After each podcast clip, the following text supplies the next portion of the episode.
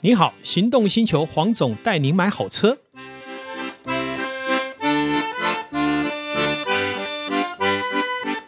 黄总带你买好车，又来到线上，与全国的听众一起来谈幸福事。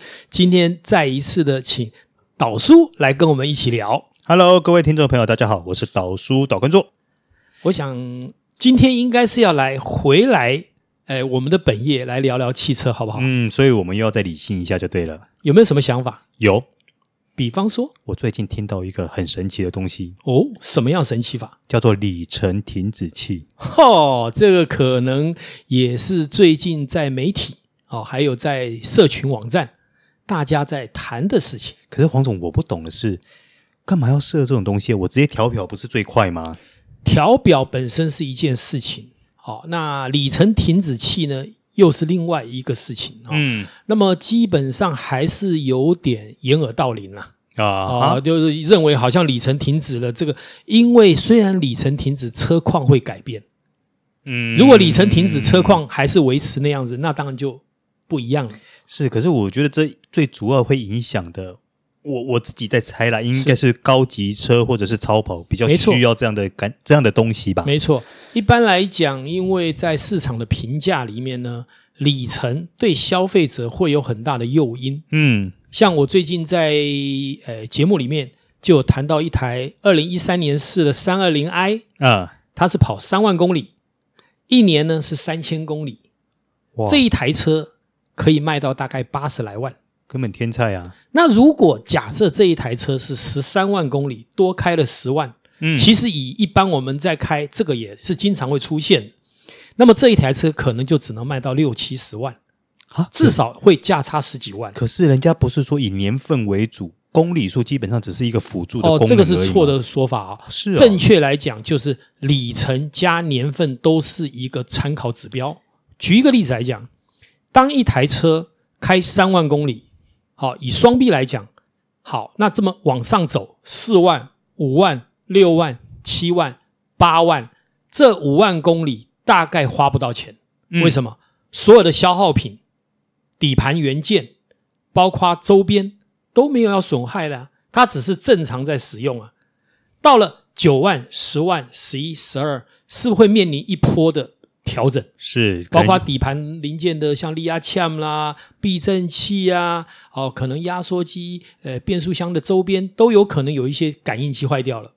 这些钱是不是要花个十万八万跑不掉？嗯那么我们还原真相嘛，既然要花十万八万，要不要还原在低里程上他不要花的钱？嗯第二点，三万公里开起来跟新车一样，十几万公里开起来叫做中古车，还是有感觉的。啊，当然有感觉啊，一个开起来如新呐、所以其实如果是差十几万，我还是会选择里程低的。但黄总老实说啦，虽然你这样子说，但是我们在网络上看到标价的话，嗯通常你还是会觉得说年份相近的价格其实是差不多，但是里程数反而变成不在网络标价的主要考量在内。好，那这就是我们讲聪明消费的时候有分两种，一个就是小学程度嘛，嗯你就看年份嘛。另外一个就是我们讲的进入研究所了，来学习二手车买卖的研究所的概念。嗯，那我们自己是业者，我们看过太多的车，像我看过几千辆车。那么，所以在这样的一个逻辑里面，我们就会看出哪些车是天菜，哪些车就是一般的商品，嗯哪些车是绝对不能碰。好，比方说一台只开两年的车，年份很新，它开了五十万公里，你认为可以跟一个五年的车只开三万公里来做评比吗？呃，很难，哎，这个时候你会挑后者，对不对？我一定挑后者。所以嘛，这人同此心，心同此理。相对的，汽车里程高一定就是消耗。嗯，那汽车既然叫消耗品，消耗的越多，它的折价是不是要越高？是啊，也就是它的残值在变弱。嗯好，这个时候就回过头来，为什么会有里程停止器？尤其是高阶车种，我们知道一台法拉利四八八，随便都要九百一千万再买，贵一点可能到一千多万，选配好的时候。那么，如果一台一万公里的法拉利四八八，跟一台五万公里的法拉利四八八，这个价差至少一百万，差这么多，最少。哇哦，如果差一百万，我还会买一万公里。超跑本来就不是交通工具，你对开到五万就已经挺吓人了。再来，超跑的维修跟保养，它的费用本来就很贵，保养一次都是用万来算的，没有再用几千块来算的。嗯，所以，好，我们回过头来，一万公里跟五万是五倍的消耗，是啊，价差一百万，以一千多万来讲，也不过一成啊。嗯，那你要选哪一个？哎，这样讲你就会选后者了，对。对不对？是里程少，但是呢，价钱虽然贵一点，我也愿意。哎，那黄总，我我不晓得说超跑界有没有这样的一个标准，嗯，就是说里程数多少以上就算是高里程了。原则上，以超跑来讲，开三五千一年是很普遍的现象。所以一年大概抓三千到五千。对，如果是一般轿车，大概抓一万公里，所以这中间会有一点落差。我们再回过头来，呃，像四八八就还好，因为到了四八八这一代呢，已经是单离合器嗯，啊、双离合器。双离合器，好双离合器。那前面的四五八，好，甚至于四六零这些都是属于这个单离合器，所以它到了某一个里程，可能三万四万，就必须要把整个离合器片更换，一更换就是二十到四十万之间。哇，不得了了。那你算嘛？如果今天我去插电脑，发现你的离合器片只剩下百分之十，那你在估价的时候要不要把这一部分的费用算进去？要要把它扣掉。所以这也是我刚讲，我们讲到研究所的时候，就不是单纯只是看，哎，这车漂不漂亮啊，是不是原漆啊，有没有撞过，这都本来就是应该在里面的。嗯但是那只是我们讲的小学程度的见识法，你到了深一层，你就要去理解某些品牌的车种，好像以玛莎拉蒂、Ghibli。嗯，它可能在大概四五万公里的时候，它的变速箱的周边的一些消耗，它不是叫故障，是叫消耗。这些备品的消耗大概要花四十万。哇哦，那我请问你，你到了那个里程你不换，是不是要换你换？对，那今天行情是两百万，要不要减个三四十万来估价？要那你看懂跟不懂就差三四十万了。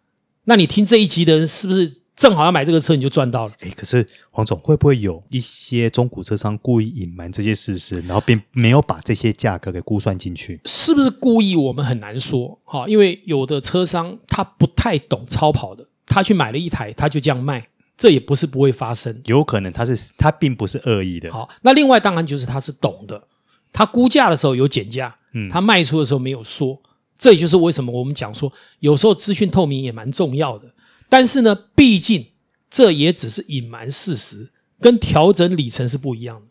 调整里程是诈欺嘛？那基本上已经是罪行重大了吧？是啊，你想想看，一台车因为你调了差了一百万，你说这不算诈欺是什么？哦，算对你用所谓的诈术去让人家在财产上交付损失，这就是符合诈欺的要件。哎，那黄总，那对于一般民众来说，面对这样的情况，今天他想要去挑选一台中古超跑的时候，嗯，他能够分辨得出这台车到底有没有被调过吗？呃分或两者是被装里程停止器？两件事情，第一个就是我觉得合约的签订的内容要严谨，很重要。那当然最重要是跟谁买，啊，还是要找我一信直用会商强家？调，就是说到了这个时间点呢，千万不要为了节省一点小钱，去找一个标价好像比较低，嗯，但是鲜有风险的买家、卖家。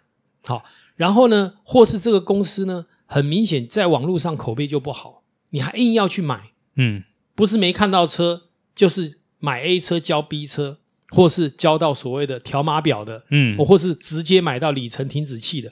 呃，我有一个业者啊，好朋友，他做超跑，他说他最近去检举这个事，也是因为当他发现他买进来的车，他用这个单价可能估了一千万，结果这车其实跑的里程必须用八百万买，他觉得被骗了，而且呢，这个卖家还很偷懒，里程停止器还没拆掉。啊，还被他发现。哇，那这根本就是人，这说白了人赃俱获嘛，后来你猜怎么样？应该要求他那个吐差价出来吧？直接就还他了，不要了，哎连车都不因要为了，这样的里程，呃，不服，你如何卖出去？你要对解释也很困难呢、嗯，所以我觉得很多的商品呢，基本上一定要非常清楚它在这个市场的定位，嗯，跟它会产生的风险。就像买翡翠 A 货跟 B 货，你要会见识嘛。对，不是一个很绿的翡翠手环，你就去买了，结果哎发现五万块买很便宜，拜托，漂亮的绿色的翡翠水呃手环，全绿的，行情五千万的比比皆是啊，是，五千万跟五万，你要说你捡漏，那我都捡不到这个这漏。这很难吧？对，所以我还是回过头来，不要贪心了。好、就像柬埔寨的诈骗案也都是贪心嘛。嗯，好、你明明在台湾就是五万块都很难找的工作，你说你可以一个月可以赚二十万，然后跑到比你更落后的国家，那当然这中间有很多的枝枝节节，我们不谈。但是还是回过头来，如果你被骗，其实出发心应该还是你贪心了。嗯，对，哎，那黄总，像这种里程停止器，我们除了在超跑上有可能会看到以外，嗯我们一般我们市售的大比较大众的车，比如说像双 B 的车等等，会看得到这样的东西吗？呃，因为这个里程停止器是听说大陆来的， 然后它来了以后呢，听说改装的费用也不高嗯，哦，那插进去就可以了。所以我认为双 B 比较新的车都有可能有被装的机会。所以变成现在消费者看，如果说他在中古车车商里面看到可能里程数低的车，可能不要以为它就一定是天菜喽。我想前提是这样，你要是没有办法解析的话，那就是请厂商打保证嘛，对不对？嗯那够新的车其实也很难啊，为什么？因为它也有保养记录。对哦，你一般保固期都回原厂保养嘛，嗯你的里程一直停在那边，你怎么保养？是啊，那你回原厂，你说我五千公里我要保养，可是问题你的里程还是跟原来一样，嗯，那这个不是很吊诡吗？所以我觉得凡走过必留痕迹，更何况里程停止器可以透过电脑去检测，因为它只有调那一个地方没有动，但它其他周边的感应器的电脑它可能没有动，所以你透过几个检查，大概就知道到底是只有一个部分，就是里程的部分，还是其他变速箱啦、其他周边也没有动。嗯，哦，那这样来综合来评估的话，其实也有这样的机器可以检测。诶，那黄总我就好奇了，那对于很多消费者来说，就算他今天在安心店家买车，可是他如果觉得自己心要再安一点，他有地方可以去做这样的检测吗？有，确实有这个地方。其实原厂也可以检测啊。嗯好、那当然现在业者也开始会买到这种机器，哦，检测啊，器自己检自己检测，嗯对，哦，了解。所以这样对很多消费者来说，其实就是多了一层保障，因为毕竟你多做了一个动作嘛，对，最起码可以让自己心更安。诈骗的事情哈、从古至今一直都会存在。好、就像以前我们在讲一些珠宝啊、宝石啊，总是有一些什么合成的方式啊，嗯哦，或是用一些所谓的特殊的镭射，嗯，去改变它的整个金值或是色泽。对，那也就是说，今天没有里程零停止器，过几天又有新的东西会出来。道还应该说道高一尺，魔对，高一丈嘛。但是呢，人性是不变的，会骗人的他永远在骗人，不会骗人呢，爱惜羽毛的。